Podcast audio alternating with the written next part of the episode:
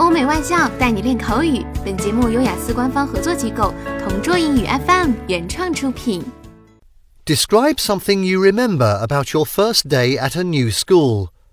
You should say where the school was, what you remember well, how you felt about your first day at the school, and explain why you remember this about your first day at the new school.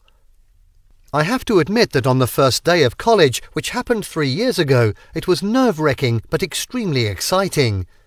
If my memory serves me right, it was during my spring semester when I set foot on my college campus. I had to take a long journey by train to get to Peking University. I must admit the suspense was killing me.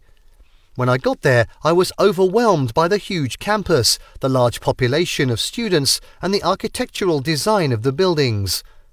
However, what impressed me the most is when one of my schoolmates was kind enough to give me a tour of the university. She was warm enough to give me some tips and tricks on how to survive in the campus. I was naive and never have I parted from my parents as well as left my hometown, so this was too much for me to handle all at once.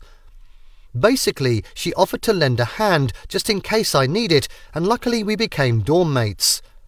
She is a year older than me, but we hit it off instantly. That's probably the reason why the first day of school left a deep impression on me. I was able to meet my best friend and be able to study in one of the country's most prestigious learning institutes as well.